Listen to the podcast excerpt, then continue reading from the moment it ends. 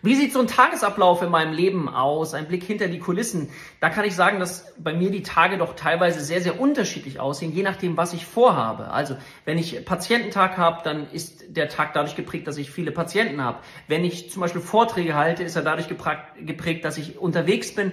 Wenn ich einen Arbeitstag habe in der HPA, kommt es auch wieder darauf an, habe ich ganz viele E-Mails, muss ich strukturelle Themen klären oder, so wie jetzt, äh, bin ich am Filmen. Also, meine Tage sind teilweise sehr, sehr unterschiedlich. Was ich aber immer wieder probiere, ist, dass ich mir so Inseln schaffe, womit ich mich nur mit einer Sache beschäftige. Das heißt, ich drehe jetzt lieber ein paar Videos hintereinander weg, als wenn ich jetzt mal ein Video mache, dann mache ich wieder was ganz anderes, dann mache ich eine E-Mail, dann mache ich ein äh, Teamgespräch. Nee, sondern ich brauche ganz klare Strukturen, damit beschäftige ich mich jetzt und dann arbeite ich das ab. Schau mal, ob das für dich vielleicht auch ganz gut funktionieren könnte, weil es geht ja nachher darum, auch zu schauen, wie du effektiv am besten lernen und auch arbeiten kannst in deiner Praxis.